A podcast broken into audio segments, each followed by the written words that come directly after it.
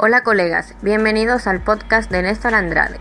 Aquí encontrarás claves de crecimiento inmobiliario narradas desde experiencias personales o ajenas que le han ayudado a llegar al éxito que hoy goza. Seamos proactivos y hagamos esta información algo muy valioso tanto para ustedes como para sus compañeros agentes. Síguenos en Spotify, Google Podcast y todas las plataformas digitales.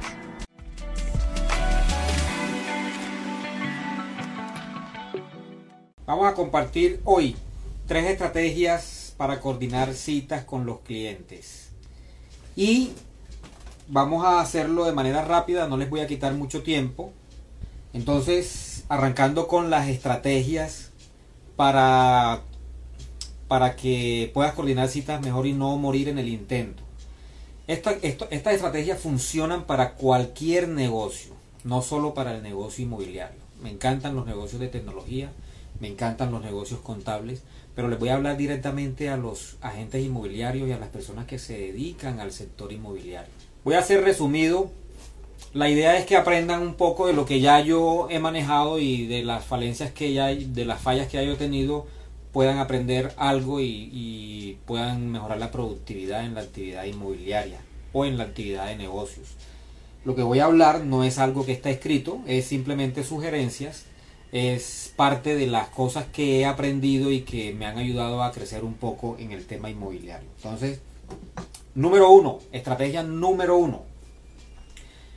La estrategia número uno es que después de haber gastado dinero en publicidad, en que los clientes lleguen a tu, a, tu teléfono de alguna forma, en la, de la forma que hayas invertido, sea por eh, publicaciones en Facebook, en Google, que hayas hecho publicaciones en Marketplace o que tengas un sitio web. El fin de estas publicaciones es que tus clientes te llamen y en ese momento la estrategia número uno es que tomes todos los datos posibles. Normalmente un cliente nuevo no va a querer dar muchos datos. A veces pides el email y no te lo dan, pero el email es importante porque vas a alimentar tu base de datos con emails.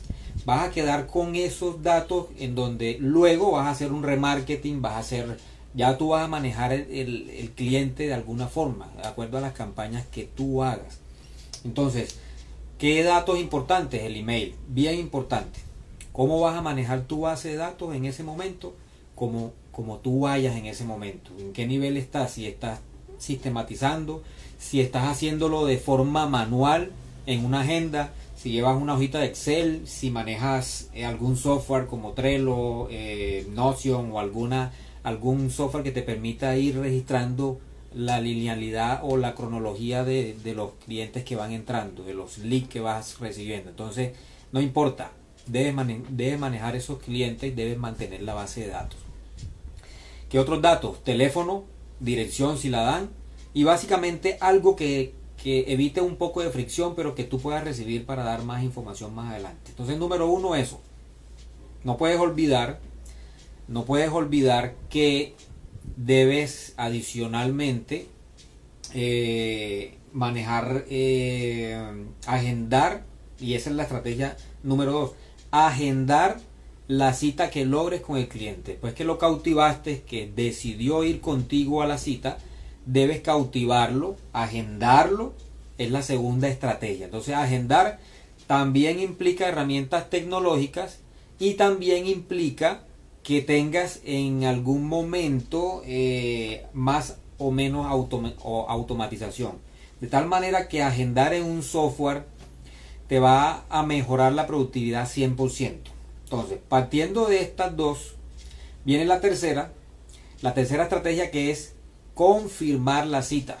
Sí, parece fácil las tres estrategias, pero no lo es. A veces lo hacemos mal. He tenido algunos agentes o colegas que pierden las idas a las citas porque no confirmaron, porque no se encargaron de verificar si el cliente iba a estar ahí.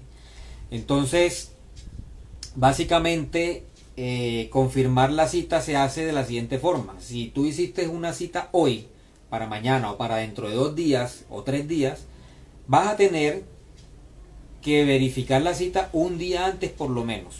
Primero le envías su email recordándole la cita y una llamada, recordándole que mañana es la cita. Supongamos que la cita es a las 3 de la tarde del día mañana. Entonces tú en la mañana debes avisarle a la persona o recordarle que tienes una cita a las 3 de la tarde.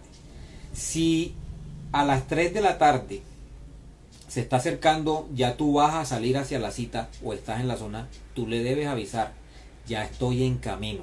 Porque estas tres, estas tres, estos tres avisos te van a permitir definir si el cliente está preparado o no, mejorar la recordación. Resulta que hay personas que no recuerdan las citas, aunque las hayan hecho para el día siguiente, se embolataron y no fueron y quedaste tú allá esperando. Espero que te haya gustado, son tres estrategias facilitas, ya sabes. Primero, recibir y pedir todos los datos posibles para manejar con fines de recuperación la información. Segundo, agendar en un software, en una agenda donde no se te olvide, donde tú tengas la comodidad, pero precisamente ahí está, que si usas la automatización con herramientas tecnológicas va a ser mejor. Y tercero, confirmar la cita. Estas tres estrategias no te van a hacer que pierdas el tiempo, ni que estés corriendo base, ni que estés corriendo porque den una cita y no la confirmaste y la gente a veces no va. Es más, en la costa sucede mucho que los clientes no vayan. Entonces, mi gente, muchas gracias por la atención. Sigo produciendo contenido como este de valor para agentes inmobiliarios y también para otros negocios. Me despido, soy Néstor Andrade, espero verlos en una próxima. Chao, chao.